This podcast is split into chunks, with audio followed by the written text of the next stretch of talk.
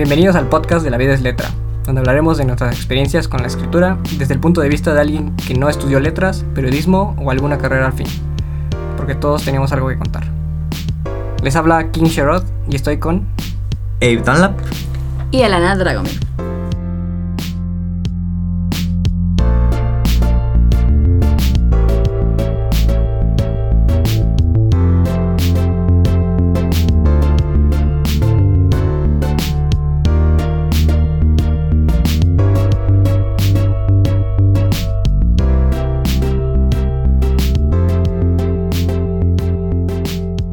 El día de hoy es nuestro primer episodio y queremos aprovechar que está a punto de comenzar el NaNoWriMo, que para quienes no lo conozcan es un evento anual internacional de escritura. En un momento más les vamos a, a dar los detalles, pero queremos aprovechar que está a punto de iniciar para contarles primero qué es, obviamente, y compartir con ustedes un método para que les pueda ayudar a estructurar sus novelas, no solamente para el NaNoWriMo, sino en general, así como otras herramientas que les pueden ser útiles en el proceso de su escritura. Además de lo ya mencionado, nos gustaría compartir con ustedes nuestras experiencias escribiendo, sea en distintas plataformas o incluso participando en el reto que ya les mencionamos. Considerando que es mi primera vez participando en el reto, me encantaría escuchar qué es el NaNoWriMo. NaNoWriMo significa National Novel Written Month o Mes Nacional de Escribir una Novela. Y es un evento internacional que se organiza en Internet desde 1999 que consiste en escribir durante todo un mes una novela desde cero y que contenga al menos 50.000 palabras. Es un evento en donde cualquiera puede participar y realmente no hay premios físicos, no se gana nada más que la satisfacción de haberlo hecho. Y por ello, yo personalmente lo uso como una herramienta para escribir, para hacerte el hábito de escribir diariamente. Y es como, como realmente mucha gente lo ve, ¿no? Más que como un premio, como, como un concurso. Eh, es un reto que se pone cada persona para motivarte a escribir 50.000 palabras en, en, un mes, ¿no? Muy parecido a cómo funciona para los dibujantes el Inktober, que es el mes anterior. Eh, de hecho, sí hay premios, pero pues lo tienes que comprar. Te venden chamarritas de, ah, gané el, el nanobrimo, nada más que estaría medio feo que lo pagues y no termines el reto. de preferencia, voy a comprarlo al final. Algo que sí te dan como premio es si al final terminas tus 50.000 palabras y lo registras en la página, de esto ahorita les comentamos, puedes imprimir un certificado que dice que terminaste y, y ya, y eres ganador. Suena como una buena forma de darse ánimos. Entonces, para aquellos que estén interesados en, en, tomar este reto, ¿qué es lo que necesitan para participar? Pues es muy fácil. Tienen que ir a, a la página del NaNoWriMo, que es nanowrimo.org, se los vamos a poner en la descripción se hacen una cuenta que es completamente gratuito y tienen que registrar su proyecto, ¿no? La novela que piensan escribir durante todo el mes de noviembre. Y es todo. Con eso ya están participando. Día a día, a partir del primero de noviembre, van a tener la opción de registrar su avance, el número de palabras que hayan escrito ese día, y poder viendo de forma gráfica cuánto van escribiendo al día, cuánto les falta, eh, qué tanto van avanzando en, en el el reto, así como, si lo desean, comparar su avance con otros usuarios que pueden agregar como amigos.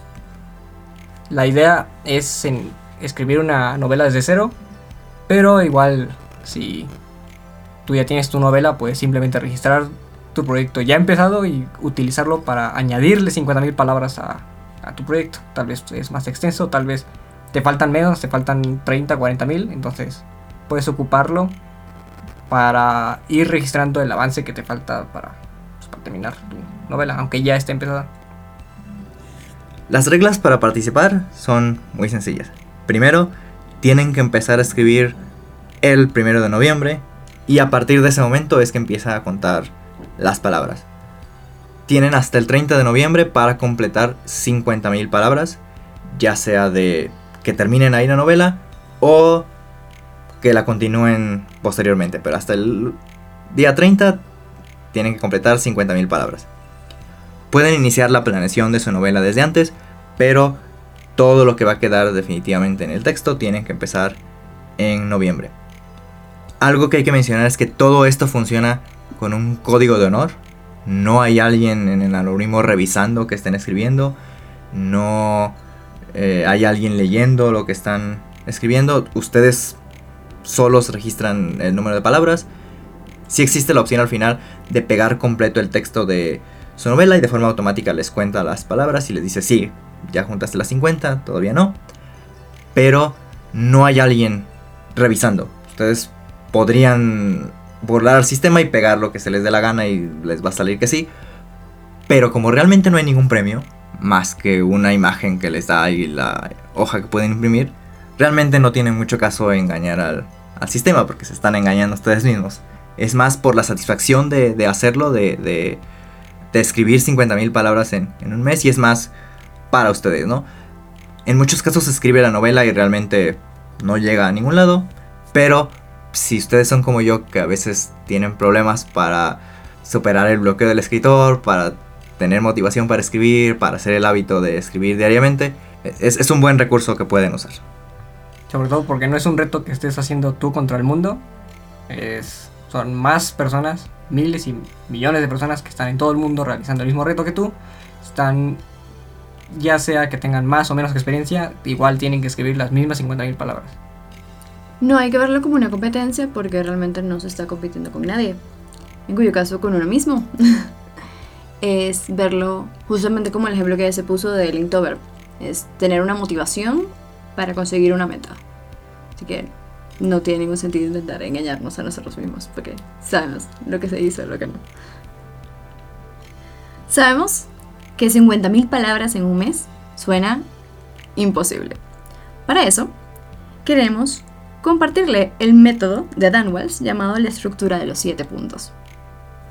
Dan Wells es un escritor estadounidense, principalmente conocido por su serie de libros de terror I'm Not a Serial Killer, pero también ha escrito fantasía, ha escrito ciencia ficción, tiene una serie llamada Zero Chronicles de ciencia ficción, y además participa en un podcast llamado Writing Excuses junto con otros escritores como Mary Robinette Cowell, Howard Tyler y Brandon Sanderson, que es un escritor de fantasía muy popular del que tal vez hayan escuchado, así como otros escritores que a veces tienen de invitados.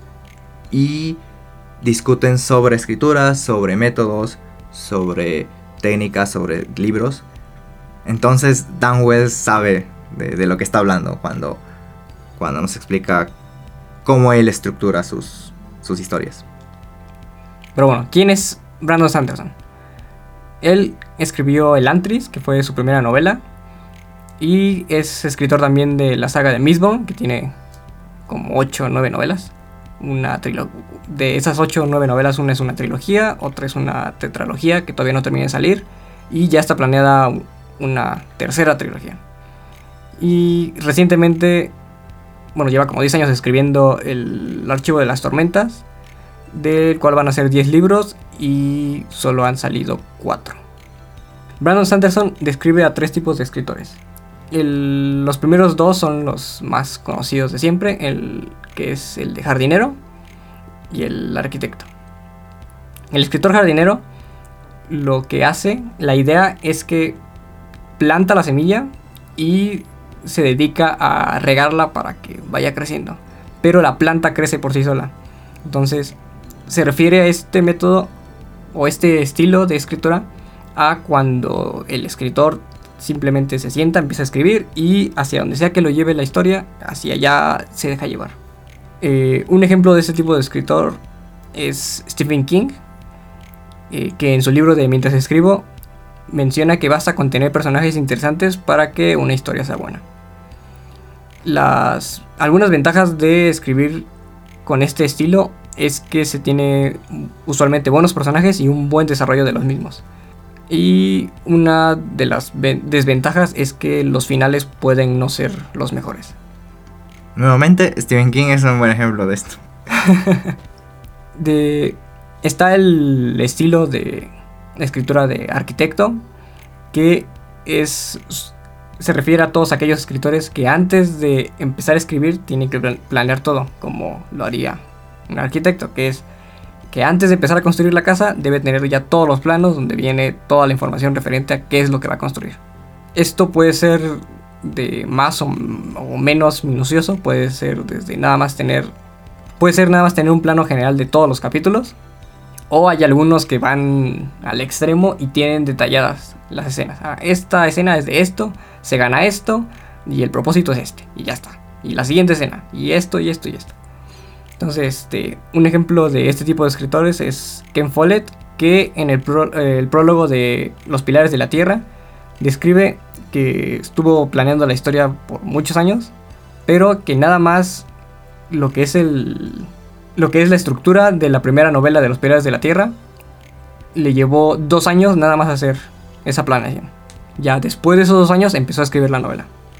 Las ventajas de escribir con ese estilo es que usualmente tiene buenos finales, porque desde antes de empezar a escribir ya sabes cómo va a terminar la historia. Ya tienes todo, ya sabes. Cada escena puedes redirigirla directo al final.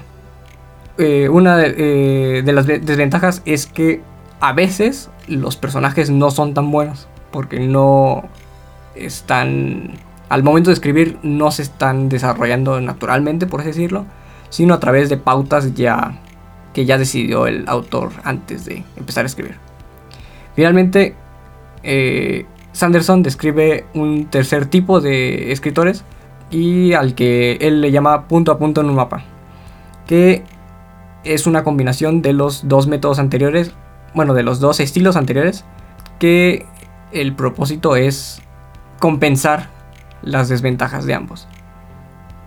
Eh, se llama punto a punto en un mapa porque la idea es esa, es que tienes un mapa y solo escoges algunos puntos importantes por los que hay que pasar.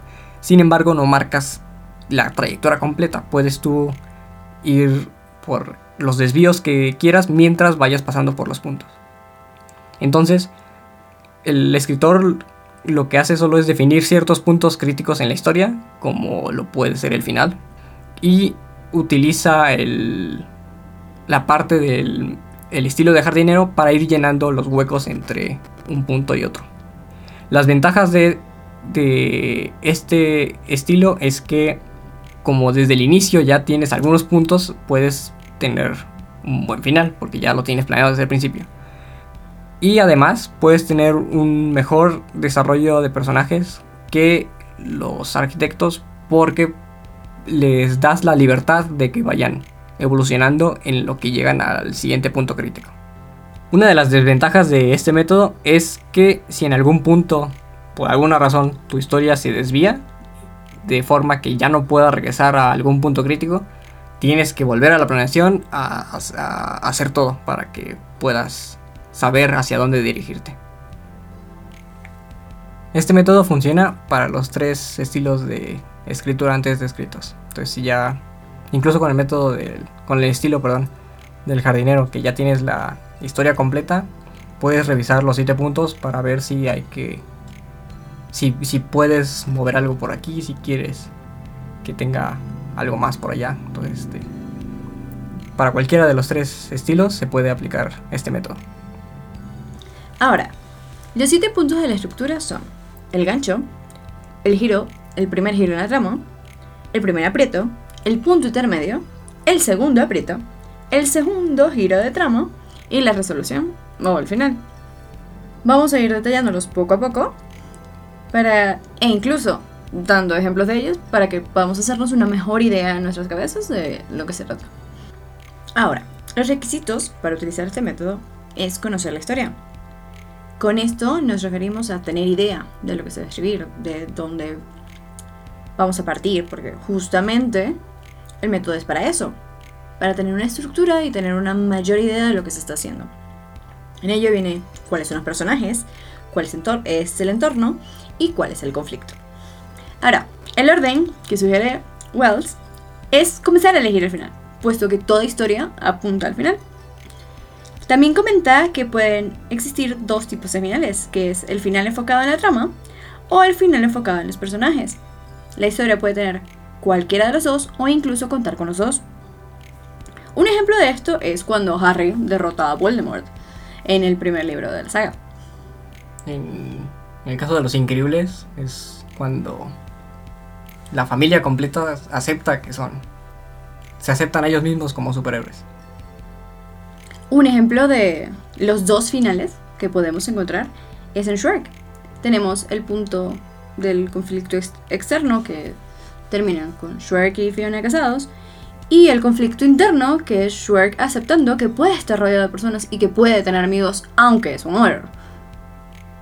Otro ejemplo que podemos ver, por ejemplo, en las películas de Marvel es la película de Iron Man, donde el final es donde él admite que es Iron Man y acepta su papel como héroe. Como siguiente paso dentro de la estructura viene el elegir el gancho, que es el punto contrario al final, es decir, dónde empieza la historia como tal. Lo que se refiere es que si, por ejemplo, tu personaje termina siendo un personaje muy fuerte, con muchas habilidades, comienza siendo un personaje débil, que no sabe lo que hace o incluso que es un poco torpe, depende cómo se vaya desarrollando el mismo. El ejemplo de esto, dentro del mismo libro de Harry Potter, es que Harry comienza toda la historia con sus tíos viviendo bajo las escaleras en Private Drive, No siendo un mago. no siendo un mago. Igual en Los Increíbles es la familia no aceptándose como, como superhéroes. De hecho, se ve el ejemplo de la, la intro de cuando sale, ¿cómo se llama el, el niño? Dash. Eh, sí, sí, sí. De que regañan a, a Dash por... Bueno, la Elastic Girl regaña a Dash por se- eh, poner, hacerle, ponerle trampas a su profesor. Mientras que eh, Mr. Increíble lo felicita porque nadie lo vio. Entonces este, ahí está el- ese, ese el conflicto interno de la familia de que no se aceptan entre ellos como, o al menos no todos se aceptan como superhéroes. Sí, incluso si lo vemos eh, desde el punto de Violet, e incluso se avergüenza de eso, intenta. Se reprime a sí misma e intenta reprimir a su familia. En el otro ejemplo que mencionamos de Iron Man es justo lo contrario a lo que dijimos en la resolución. Empieza Iron Man siendo una persona egoísta que fabrica armas, o sea, justo lo contrario a, a ser un héroe que salva vidas.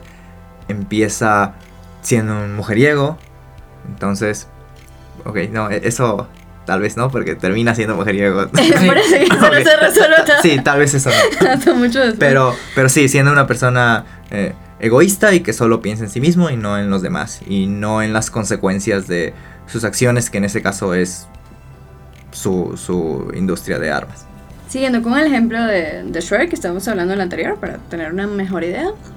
Con Shrek también tenemos los dos conflictos, que obviamente el principal es Shrek no está casado con Fiona, porque ni siquiera la conoce. Ese sería el externo. Y el interno sería que Shrek no acepta que las personas estén cerca de él.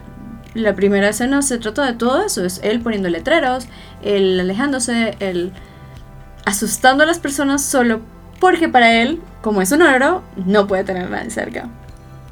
Una vez que ya tenemos lo que es el final y el gancho elegidos, deberíamos pasar a lo que es elegir el punto intermedio. El punto intermedio es obviamente el punto entre el estado, el gancho y el final, el que está en medio de toda la historia.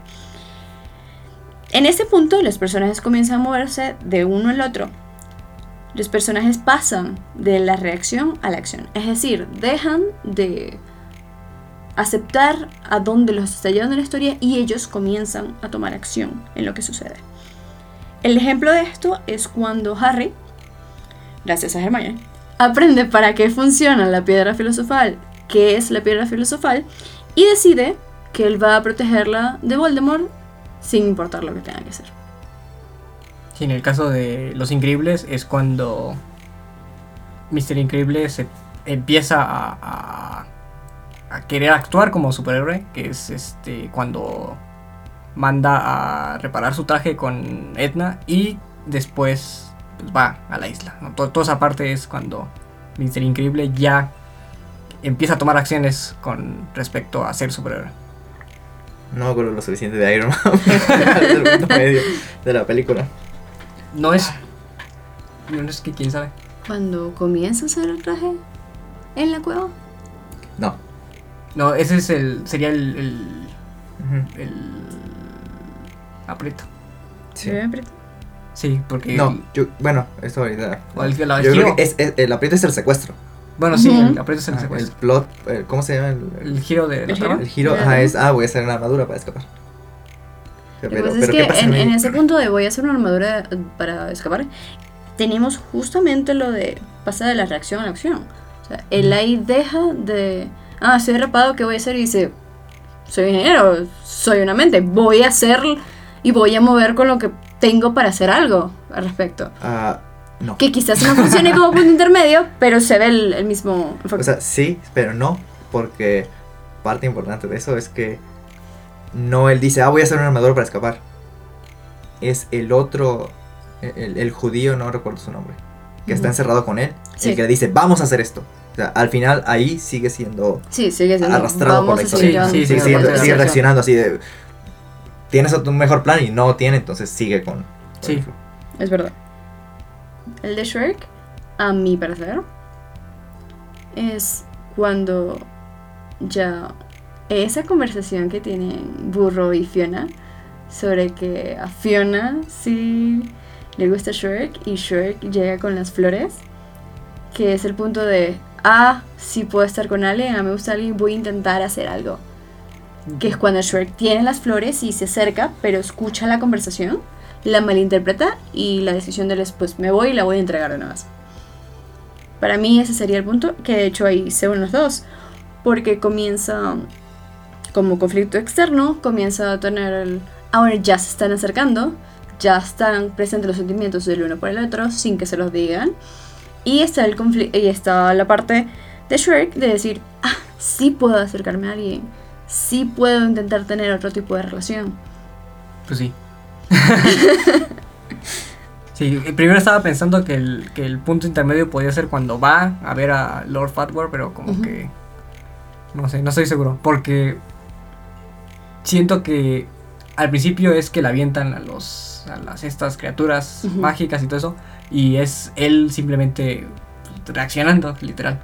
Pero es hasta que decide ponerle un, un final a todo eso que va a buscar a Lord Farquaad. Entonces yo lo vería que si no de igual son el método de los más bien la estructura de los siete puntos no es una vara única en cada historia. Entonces cada trama y cada subtrama puede tener puede organizarse en la estructura de los siete puntos. Entonces este supongo que para la historia que tiene que ver con eh, que Shrek va a, a y rescata a Fiona y al final se casa con ella.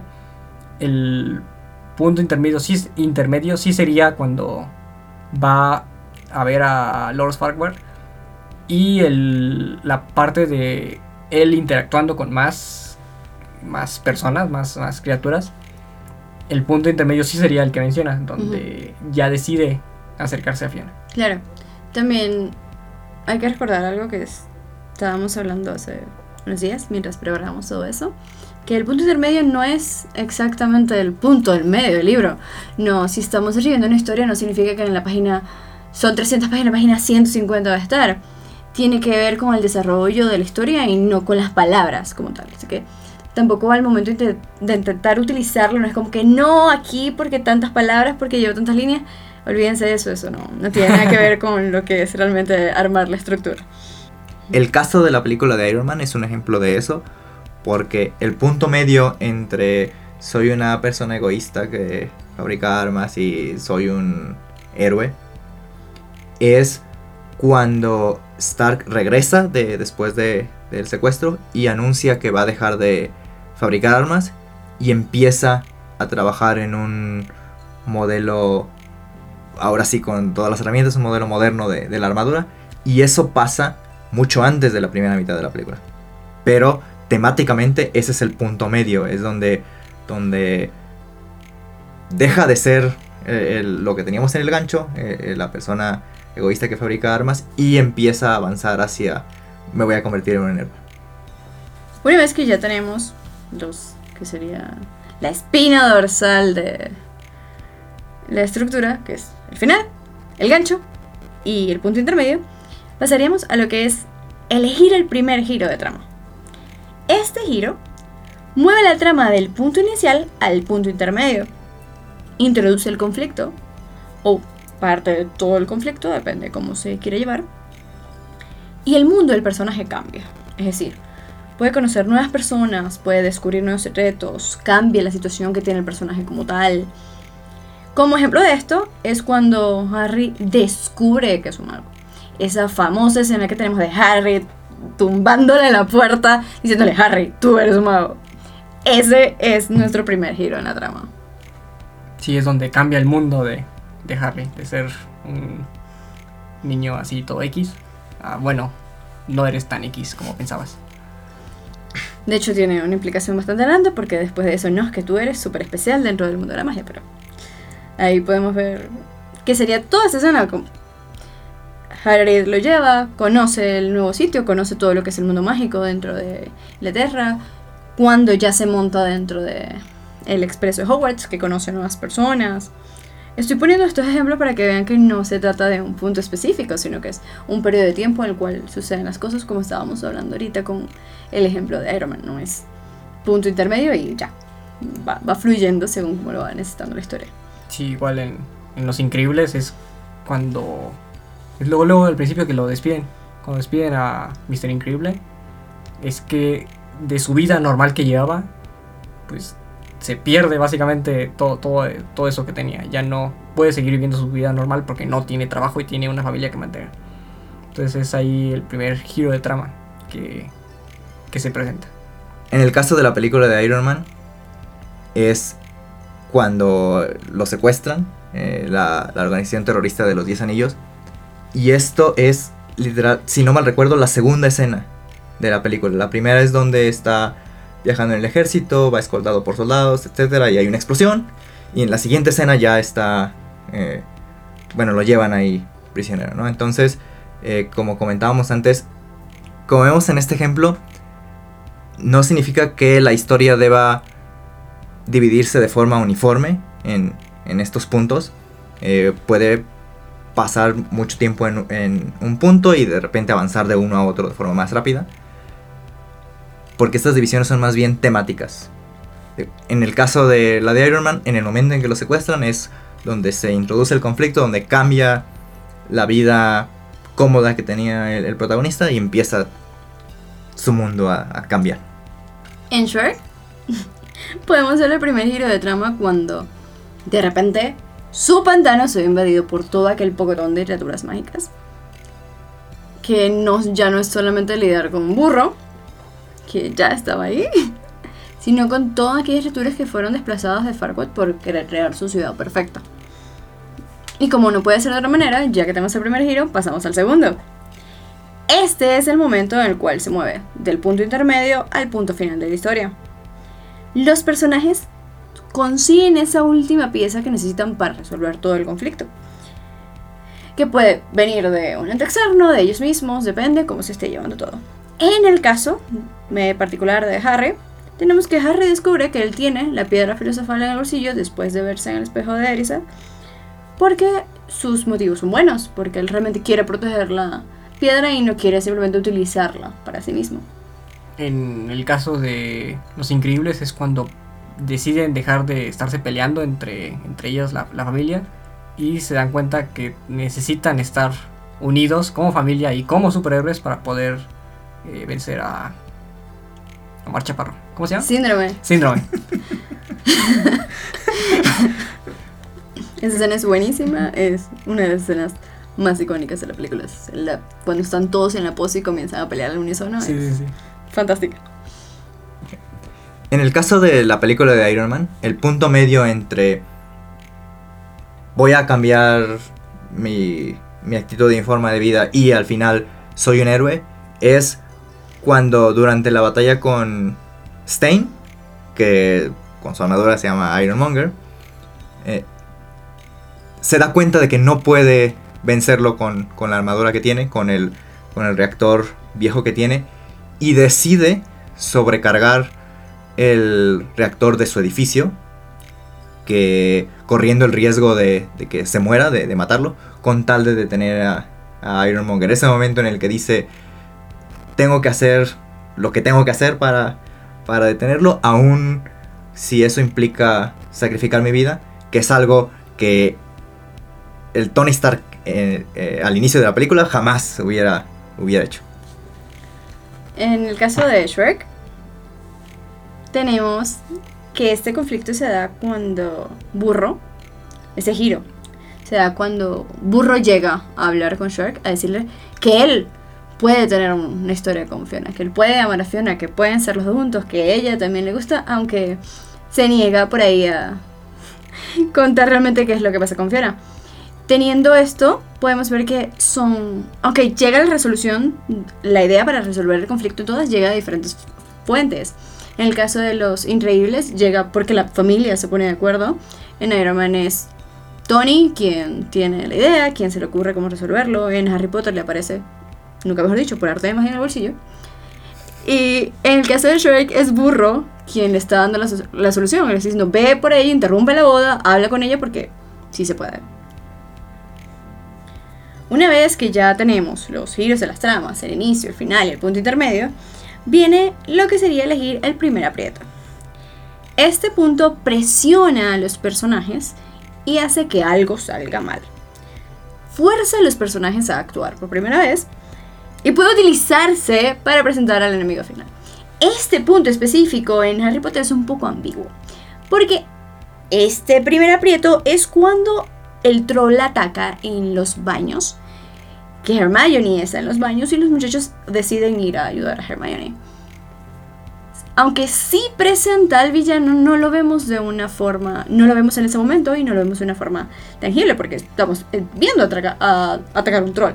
Pero cuando va avanzando la historia, sabemos que fue Kirill, el profesor Kirill, el que dejó entrar al troll y ya llegados a un punto sabemos que Kirill, pues, Voldemort estaba en su partecita detrás de la cabeza. Entonces, tenemos justamente eso, aunque no está explícito. Sí se está presentando el villano, sí es una acción que lleva el villano, pero no está ahí el villano como. En el caso de los increíbles está igual clarísima la escena, que es cuando que está en la isla y es Mister Increíble, cuando tiene que vencer al, tanque. Ah, este. Algo que es eh, como que hasta cierto punto eh, usual en, el primer aprieto es que el, el protagonista se lleve alguna clase de, de, victoria, ¿no? Que es lo que lo mantiene en, en su camino.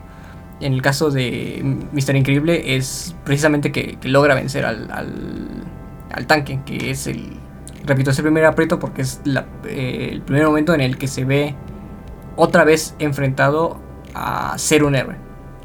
Y también es ahí donde se, presente, se presenta Síndrome, que aparece ya, le dice, ah, este, yo soy aquí, mis chicharrones truenan y es este, pues sí, no sabemos en ese momento que es el villano, pero es ahí donde aparece, es justo en el, primer aprieto y es después de una victoria de Mr. Increíble.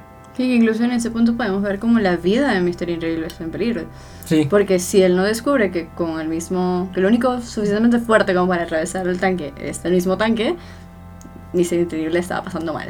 Sí.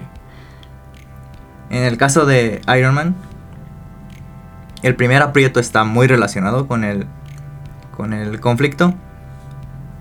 Y es, ya que está ahí secuestrado, cuando el líder de los terroristas de, de los 10 anillos le dice que debe construir para él una bomba si quiere recuperar su libertad o si no, pues lo va a matar. En este punto, Iron Man ya está eh, con un pequeño eh, reactor que es el que impide que, que un pedazo de metal llegue a su corazón. Entonces, su prioridad sí es salir de ahí. O sea, si no sale de ahí o si tarda demasiado, el reactor puede dejar de funcionar y se muere. Entonces, ese es el punto en donde Iron Man tiene que decidir qué hacer. O, colaborar con los terroristas o ayudar a, a Jinsen, que es el, científico que está encerrado con él.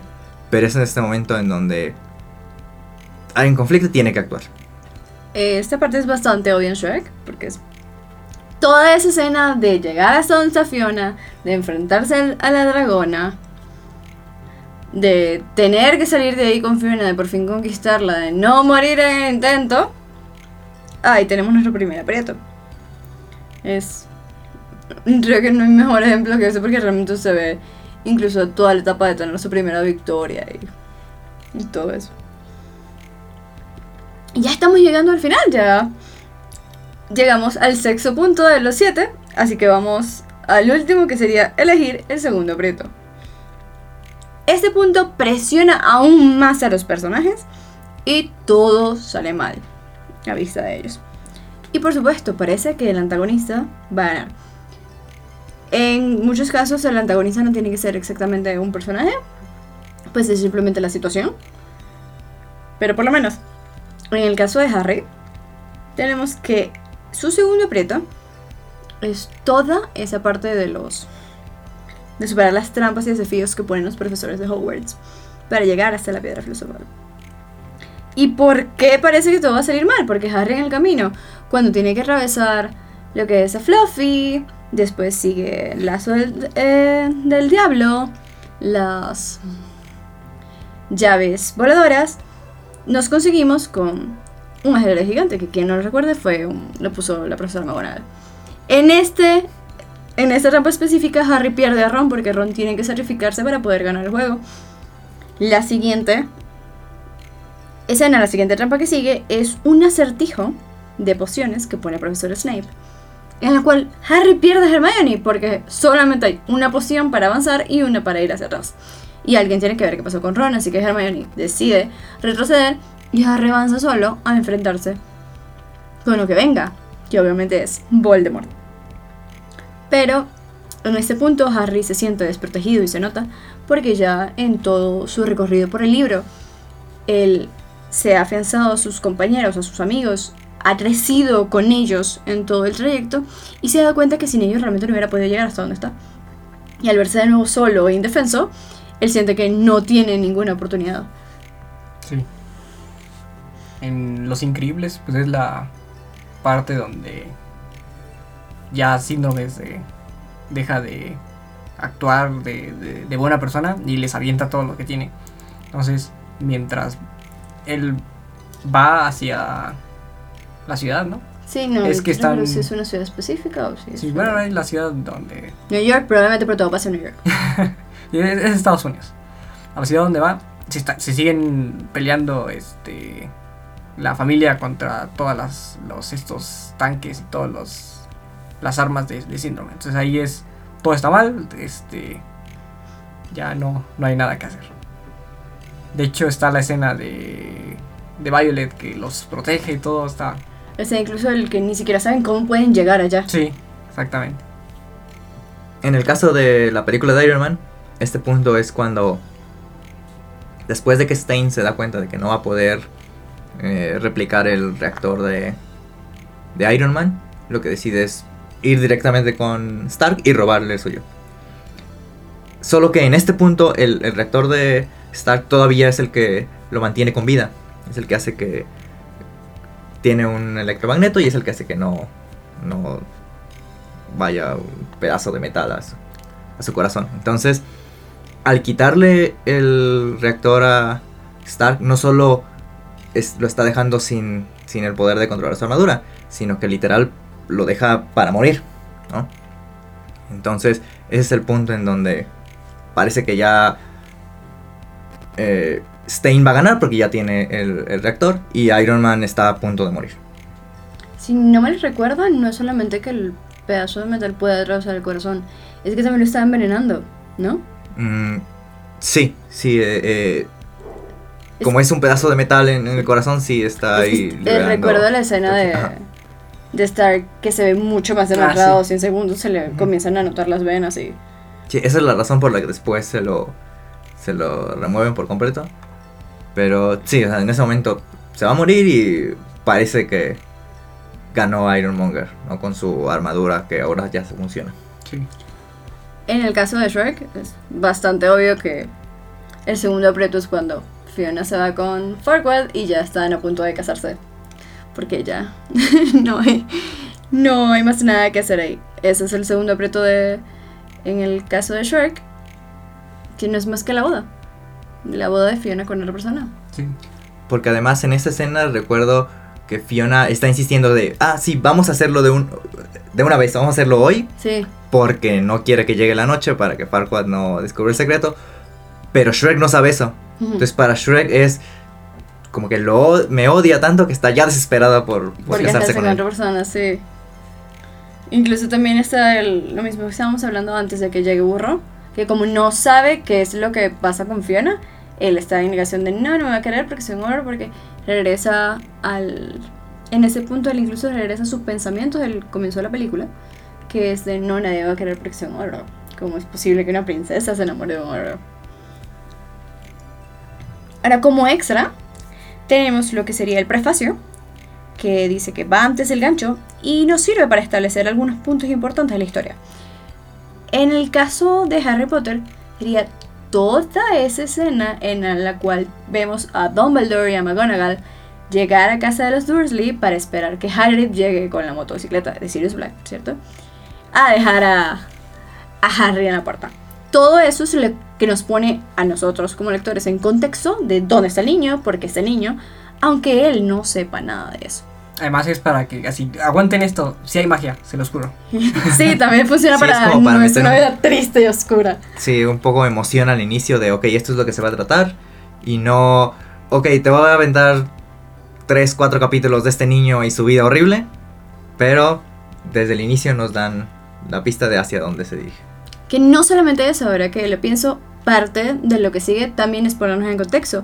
Es contarnos que los Dursley son una familia extremadamente normal, extremadamente muggle, al punto que describe que Vernon trabaja en una empresa de taladros. Este Petunia se queda todo el día en casa cocinando, atendiendo a su a su hijo, que tenemos que Dursley es un niño insoportable, absolutamente malcriado. Toda esa escena, todo ese capítulo nos pone en contexto de qué es lo que está pasando con Harry y por qué Harry está pasando lo que está pasando en lo que sigue. Sí, en el caso de los increíbles, bueno, es, la, escena de acción y muestra mm, también cómo conoce a Elastic Girl, pero es que es muy importante. Pero siento que también lo, que más hace es establecer el tono. Es si pasan cosas, si hay familia, si hay drama, pero esta al final es una película de acción. Entonces, este, lo que muestra al principio es una escena de acción. Claro, incluso también tiene toda la parte de la boda Sí. de Elastigirl y, y Bob, Bob, para ponernos en, en contexto. Es que no me acordaba de su nombre, es Bob, porque Jack es el bebé. Sí. O sea, Iron Man no, no tiene prefacio, no, entra empieza, al- de golpe así, ah, esto Sí. es. Sí. Igual que Shrek, Shrek tampoco tiene prefacio, Ujú. porque su prefacio es el inicio de una vez. Estoy en el pantano, soy un ogro, no quiero que nada se me acerque. Sí, igual eh, el prefacio igual no es eh, un requerimiento, es algunas historias la tienen, algunas otras no, pero usualmente es cuando la historia no va a empezar luego luego. Cuando hay algo que tiene que algunos puntos que deben dejarse claros antes de poder empezar la historia, como lo mencionamos. En el caso de Harry Potter es bueno, en estos primeros capítulos no va a haber magia. Entonces, este, o no la suficiente como para que puedas decir, ah, esta es una historia de magos. ¿no? Entonces, este, para que te mantengas leyendo, te ponen la- el inicio de magia para que sepas que en algún punto vas a llegar a, a ver magia de ese estilo. Igual en Los Increíbles es bueno, sí, vas a ver a, a Bob trabajando, despide- que lo despiden, ahí que está haciendo sus cosas. Pero para que aguantes toda esa escena, te mostramos que sí va a haber acción en algún punto. Entonces aquí va la escena de acción. Si no todas las historias necesitan ese contexto inicial, pero es bueno que tengan en cuenta que si su historia tiene trasfondo, sí es bueno dejarlo presente de alguna manera. Y también no es necesario, no es un punto inflexible, de hecho lo tenemos como extra. Y también si la historia no va a empezar luego luego. Porque en todas las, las historias de todas las películas de acción empiezan con una escena de acción que no va a ningún lado. Simplemente, ah, mira, nuestro héroe es bien... eh, es muy fuerte nuestro héroe. Es, él, él es el... No, no es un detective X, es el mejor detective y te resuelve, resuelve este caso. No es este un policía promedio, no, es el mejor policía. Aunque sus métodos no sean los correctos, él, él resuelve las cosas. De hecho, ese punto específico lo podemos ver en las novelas de Agatha Christie. Siempre que comienza con Hercule Poirot. Siempre, o en la mayoría, es él acaba de terminar un caso, acaba de resolver un caso y le llega un nuevo caso. Casi siempre comienzan así sus historias para dejar en claro por qué él tiene tanto renombre. Eso también considerando que no necesitas leer las historias una seguida de la otra, son historias separadas. Este recurso también es, es muy común en historias de fantasía épica o fantasía en donde toda, o sea, que no es fantasía en el mundo real como Harry Potter, sino que todo sucede en otro mundo. Porque en los primeros capítulos la historia lo que tiene que hacer es primero presentarnos el mundo, presentarnos cómo vive el personaje antes de, la llamada, ¿no? A, a, a la acción. Entonces, para no empezar con, ah, es un campesino común y corriente que vive en este mundo y haciendo cosas normales, empezamos primero con, una escena de acción de estos son los monstruos, hay enemigos, hay magia. Y cuando ya llega, ya se presenta a, en la vida del protagonista, bueno, ya tenemos un antecedente, ¿no? Pero al inicio nos tiene que presentar primero el mundo para, para darnos contexto y esa parte normalmente es lenta, no necesariamente aburrida, de hecho fantasía lo que tiene es que esta parte es muy interesante porque nos está presentando los mundos y las criaturas, etc. Pero sí hay, hay poca, poco avance en la trama, generalmente. Que pasa mucho, sobre todo en los mundos de fantasía, que en esa parte es cuando la gente se enamora del universo más que de lo que viene de la historia de los personajes. Que pasa con El Señor de los Anillos, con Harry Potter, con infinidad de sagas. Luego de esta extensa pero muy útil explicación, ya tenemos eh, un punto de partida a partir del cual podemos empezar no desde cero, no es, ah, soy yo y el papel. Es, bueno, sí tú, pero puedes tener una guía en la que basarte para durante los 30 días del reto poder continuar sin que te quedes eh, con sin, sin, que te quedes eh, sin algo que escribir. Así ah es que no no no sé qué escribir bueno si tienes por ejemplo el, del método punto a punto en un mapa del estilo perdón punto a punto en un mapa si ya estás en un punto bueno puedes ya sabes hacia dónde te diriges porque ya la estructura te lo más bien porque ya dijiste la estructura. Si escribes de estilo jardinero, tal vez no sabes a, dónde vas, pero sabes que lo que si, si estás escribiendo la, la, parte introductoria, sabes que lo que sigue puede ser el momento en el que el mundo de, tus personajes tiene que cambiar y ya si ya vas en esa parte, ah, tiene que haber un problema donde los, los o más bien puede haber un problema donde los protagonistas tengan una pequeña victoria, pero que los, no los deje completamente satisfechos por la presencia del villano y así ir avanzando. Entonces, aunque ya sea que tengas la estructura ya previamente planeada o que simplemente planees aplicarla después, ya no estás en, en la nada, ya sabes. Ya tienes una, una, pequeña base a partir de la cual eh, avanzar. Algo que es muy importante de, de este método es que ya que lo tengamos bien definido, no significa que es la historia completa, solamente es una guía, pero todo alrededor de esos puntos que tenemos definidos es que tenemos que llenar nuestro, nuestro mundo. En el caso de Iron Man, que por ejemplo, que es el que yo les he estado mencionando, no mencionamos para nada la relación con Pepper Potts, no mencionamos para nada Máquina de Guerra, no mencionamos para nada Shield, no mencionamos esa escena donde lo vemos haciendo los experimentos con, con su traje, donde lo vemos volando por primera vez, donde lo vemos salvando eh, me parece que es un avión, ¿no? O sea, por primera vez. Este, toda, todas, todas esas escenas que son épicas y que, y que nos ayudan a, a, desarrollar más al personaje, no, no porque no estén definidas en esos puntos significa que no son necesarias. Solo, eh, más bien estos puntos son únicamente el esqueleto y todo lo de alrededor es lo que... Da forma al cuerpo. Exactamente la carnita. Lo que nutre la historia. en el caso de Harry podemos mencionar cosas como cuando conoce a Draco.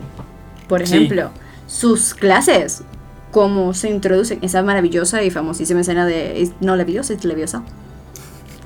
Son escenas y son cosas que le dan sentido, que le dan cuerpo a toda la historia, pero no vamos a ponerlas punto por punto en este tipo de estructura. Por supuesto, si te gusta más escribir con el estilo de arquitecto, probablemente si lo hagas, probablemente pongas punto a punto todo lo que quieres que, que pase.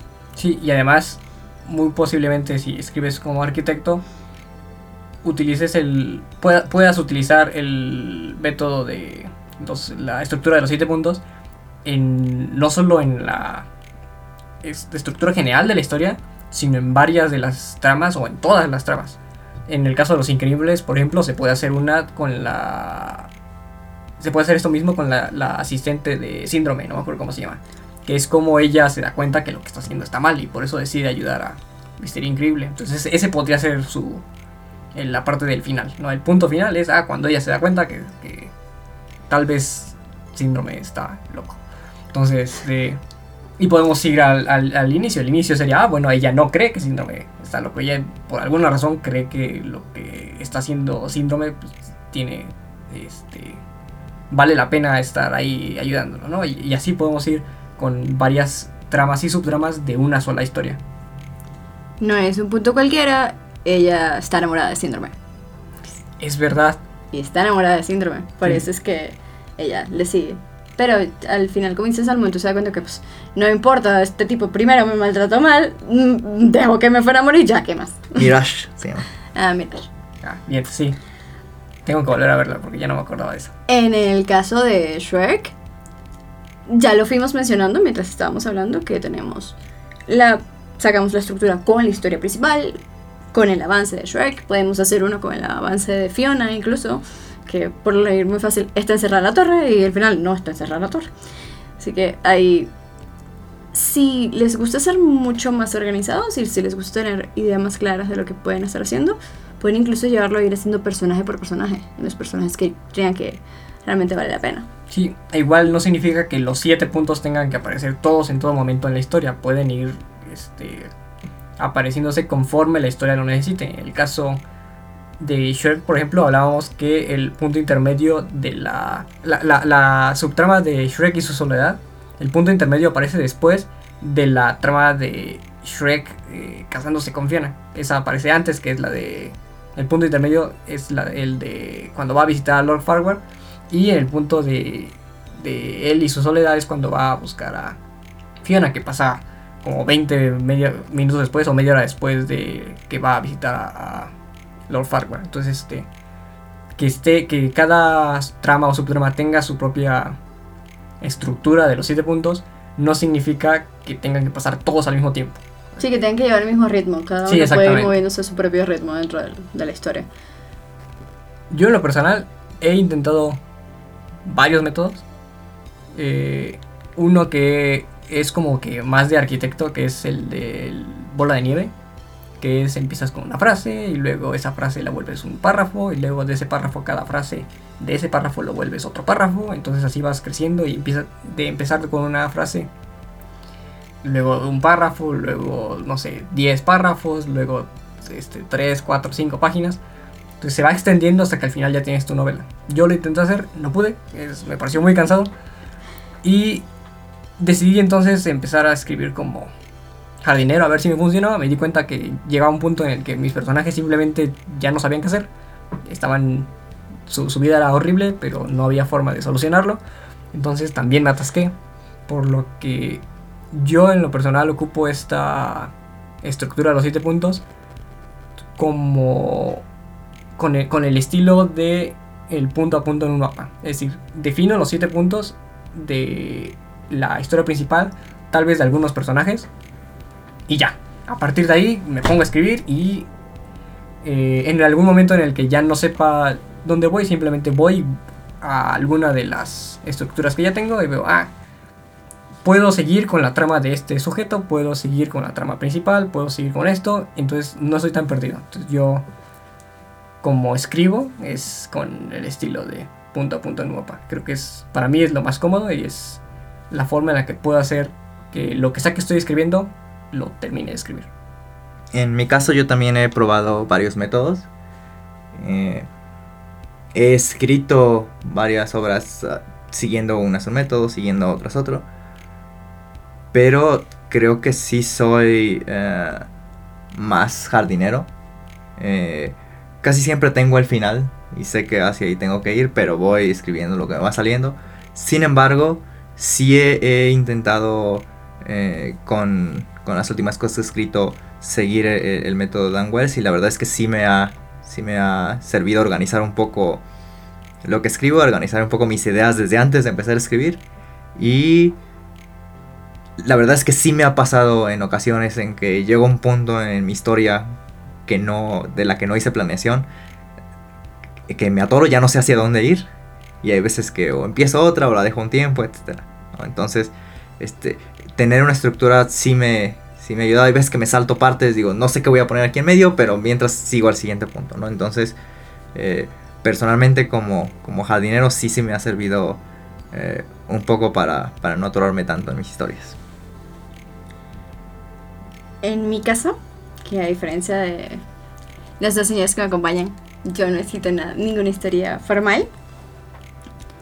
Creo que en definitiva mi método es punto a punto un mapa porque sé que tengo cosas muy específicas que quiero que pasen, pero nunca tengo la forma de cómo van a llegar a pasar.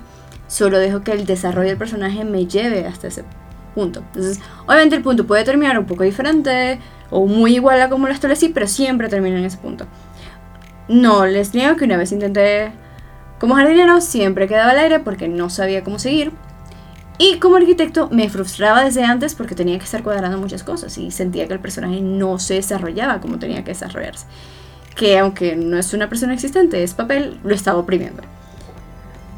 Sí, porque luego, por ejemplo, algo que me ha sucedido, e-, eso siempre me pasa con los personajes, que cuando empiezo a escribir un personaje, empiezo con lo que sea. Es ah, él viviendo su vida, porque siento que es lo más sencillo partir de un lugar donde todos conocemos. Entonces, este, ya sea que él esté, no sé, escribiendo, bañándose, caminando, lo, que sea, una situación normal, y a partir de ahí empezar a, avanzar al personaje hacia el, hacia el primer giro de trama, ¿no? Por ejemplo. Y en, medio de ese proceso salen cosas como que, ah, de repente estoy escribiendo y el sujeto, no se va caminando en la calle, ve un carro amarillo y dice, ah, yo quiero un carro así. Entonces, ah, ¿por qué quiere un carro así? ¿Tiene un carro eh, acaso? ¿O no tiene carro? ¿O no le alcanza? ¿O su carro es distinto? ¿O, su yo quiero un carro así a esa ahorita voy y me compro uno? ¿Voy si soy un prepotente, voy y, le digo a, oye, tú eres el dueño, bueno, yo quiero tu carro, no, no quiero un carro así, yo quiero este carro específicamente. Entonces, todas esas eh, descripciones que salen de a partir de que el personaje iba caminando por la calle, me ayudan a, hacer crecer al personaje y además me ayudan a conocerlo. Entonces, yo sí voy conociendo al personaje, aunque ya tenga su arco de desarrollo medio planeado, sí me ayuda mucho a conocer al personaje, tal vez en los aspectos no tan importantes, no en los pilares de, de ese personaje, de que es el, la parte que cambia, ¿no? De un personaje como Iron Man, de, ah, este, yo, este, yo soy aquí eh, el mejor y, al final descubre que necesita a los demás. Ese es un, un pilar muy, muy importante en, el desarrollo de Iron Man, pero tal vez hay algo, algunos otros aspectos que eh, no son tan importantes como ese pilar, pero sí enriquecen la construcción de, del personaje para que no sea tan bidimensional como luego dice. Eh, parte de lo que nos dice Wells es conocer al personaje. Pero cuando él nos habla en ese punto de conocer al personaje, no es tanto que ya sepamos cómo va a ser el personaje de principio a fin. Es más como que tengamos una idea de qué personajes van a interactuar en la historia y cómo. Porque obviamente como lo que estamos describiendo, sobre todo si vas en punto a punto en un mapa, es que vas a ir descubriendo cómo es el personaje a medida que va avanzando la historia. Entonces, si llegan, si comienzan su historia y no tienen muy bien definido cómo es su personaje, no se preocupen. El personaje va a ir creciendo por sí mismo. La mayoría de las veces, por lo menos. Sí, si no, mátenlo. no, no sirve si no puede crecer. Y matar en una historia siempre da un buen toque de drama. Sí, siempre puede haber más personajes que pueden tomar el rol de protagonista. Siempre hay más personajes que pueden morir también. Miren a J.K. Rowling, que en el último libro se bajó a la mitad. Dentro de las herramientas que prometimos que les contaríamos algunas, tenemos lo que es Word, Google Docs, que para comenzar de cero son lo mejor porque es lo que solemos tener a la mano. Y Google Docs es buenísimo en el sentido que puedes tenerlo en cualquier dispositivo. Se va subiendo automáticamente a la nube y vas teniendo tu historia a mano.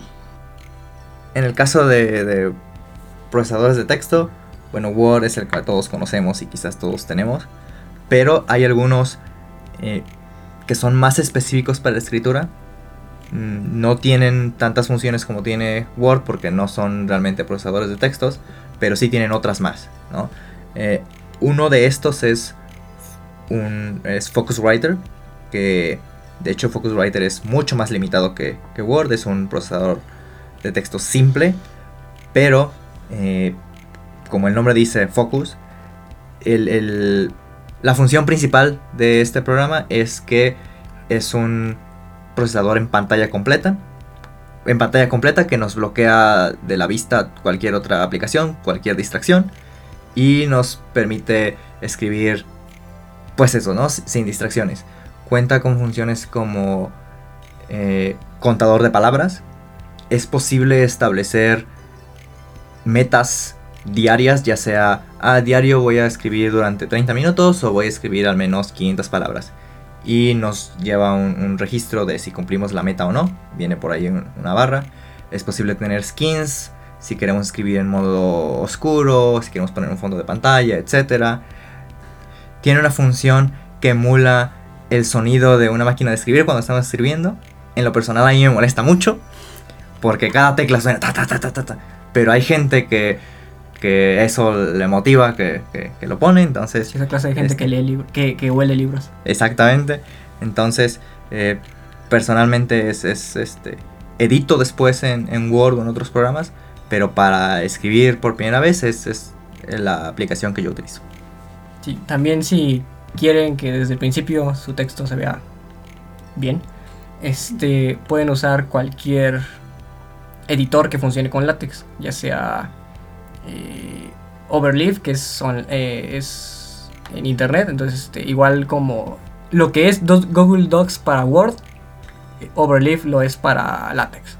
tú escribes en todo tu formato en LaTeX, pero se queda guardado en internet. Entonces no, no, no, hay tanto riesgo de que se pierda por un error tuyo, porque está en, en la nube.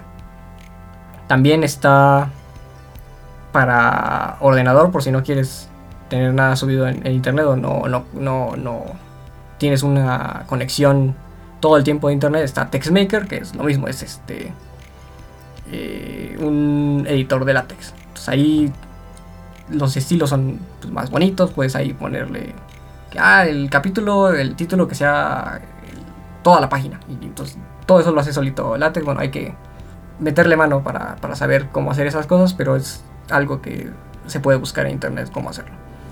Si látex es demasiado para un, texto que tal vez no estás seguro si lo vas a terminar o no, pues hay una versión sencilla de un lenguaje de marcado que se llama Markdown. Ese es este mucho más sencillo y el punto es que es legible, no a la, a la vista. Este, para editores de Markdown está Joplin, está eh, Markor, que es eh, una aplicación para celular, es gratuita. Está Markdown Pad, ese no es gratuito, pero ese es un muy buen editor. Y es, por ejemplo, los títulos es un, signo de gato. Y, un signo de gato hace que el texto que está a un lado del signo de gato sea muy grande. Si le pones dos signos de gato es más pequeño. Si le pones tres es más pequeño. Entonces puedes ir con título, subtítulo, sub, subtítulo y ponerle las viñetas eh, y que se van acomodando solas. Entonces este, le da un formato mejor que escribirlo en blog de notas, pero no es un formato mejor que escribirlo en un eh, editor de texto, por ejemplo. Entonces este es un punto intermedio entre un editor, eh, editor de texto grande y un blog de notas, como mencioné. Y finalmente también están editores de más bien programas que son hechos específicamente para escritores, como el Scrivener, que es, una, es un programa de, que, hay, que pagar por él.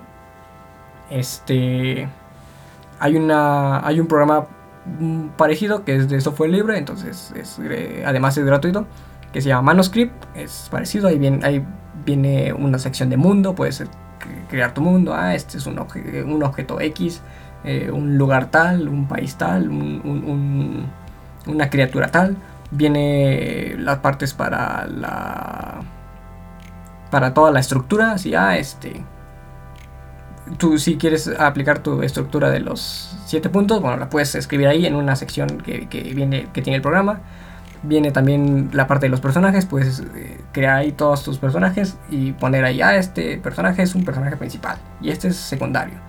Y te, eh, te va preguntando detalles como su edad, su motivación y cosas de esas. Algo parecido es Vivisco, ah, tiene muchos años que lo utilicé, no sé si sigue siendo igual, pero en su momento era una versión simplificada de Manuscript. Tenía to- todas esas her- herramientas, pero no, no estaban todas a la vista como en Manuscript. En Manuscript eh, tienes un menú lateral y todo está ahí. En Vivisco es un poco más... Era, en, cuando lo sé, era un poco más elegante. Y está Liquid Story Binder, que es un software que también hay que pagar por él. Y la interfaz gráfica es un poco obsoleta, pero es muy potente. Tiene este la, la parte de los textos, bien, que donde puedes escribir los capítulos, viene la parte del, que puedes escribir notas, puedes este, crear este, archiveros completos.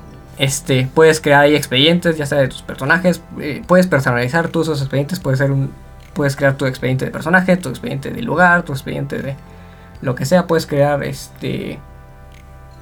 También tiene su eh, pantalla de focus, que es para que lo mismo que Focuswriter, que te enfoques nada más en escribir.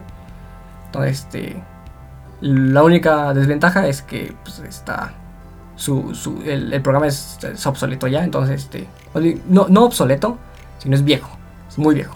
Entonces, este si las no, no puedes utilizar, por ejemplo, la rueda del ratón, o sea, eso es- todos los programas lo reconocen, aquí no, si quieres bajar un expediente tienes que darle clic y así. Y finalmente está Joplin. Joplin es este un programa también de software libre, también gratuito.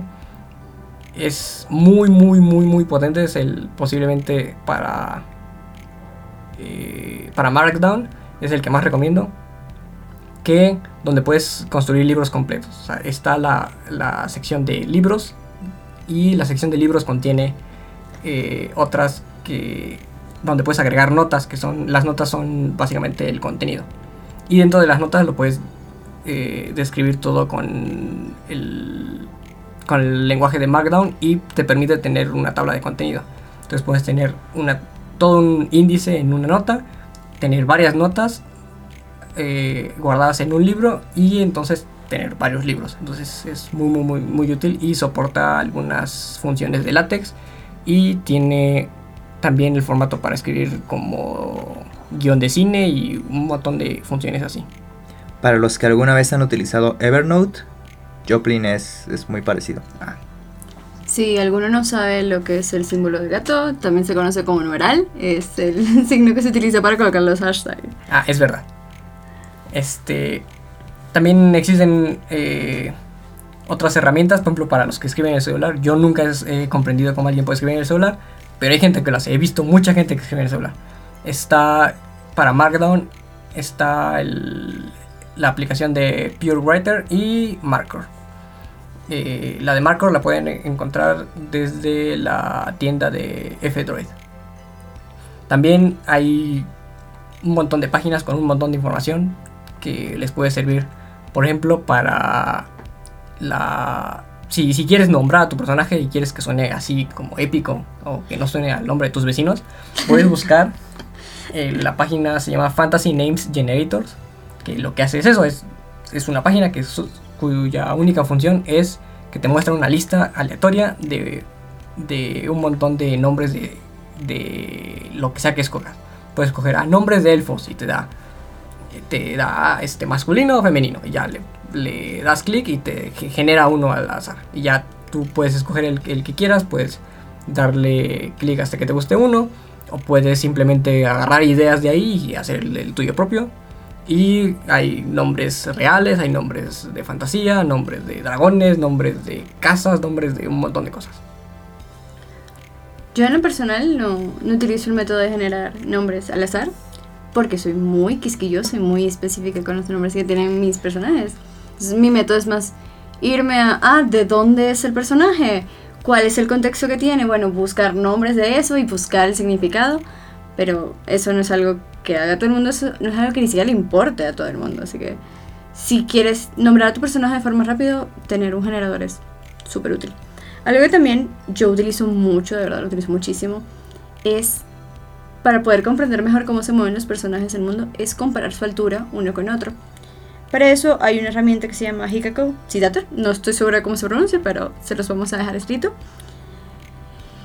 Que lo que hace es ponerte, tú escribes la estatura que quieres que tenga tu personaje y te pone uno al lado del otro para que tengas una idea visual de lo que está haciendo. Obviamente nunca va a ser igual como se mueve un personaje que mide 1,50 a uno que mide 2 metros. El mundo, se los digo yo que soy muy pequeña, se ve de una forma diferente. Entonces ahí está, ya sabemos que, que es el, el, el nanogrimo, ya está ahí el reto, está ahí la, uno de los múltiples métodos que existen para escribir, que nos puede servir ya sea que seamos de estilo jardinero, arquitecto, punto a punto en un mapa, y también ahí ya eh, dejamos herramientas para poder empezar a escribir. Entonces lo único que falta pues es que cada uno decida participar en el reto, ya todo lo demás depende de, de ustedes. Que no hay excusa porque aunque sea escribiendo un blog de notas se puede. Y si ya quieren vivir al límite, hay aplicaciones que si no escribes en cierta cantidad de tiempo, te borra todo lo que escribiste. Write or Die. Hay una página que hace eso. Sí. Que se llama Write or Die. Escribe o muere. Y ya para gente, la, la, la, la gente que de verdad se compromete, pues pueden escribir a mano. 50.000 palabras. 50.000 palabras a mano. Y obviamente sin contar la corrección, la parte de la Si corrección. van a escribir a mano, yo les sugiero comprar desde antes una muñequera porque la van a necesitar. Y mucha tinta. Porque si escriben con lápiz, de, eh, eh, a los pocos momentos de empezar a escribir, lo que ya escribieron se va a estar todo borroso por el sudor de estar con la presión de acabar las 1600 y tantas palabras por día. es verdad.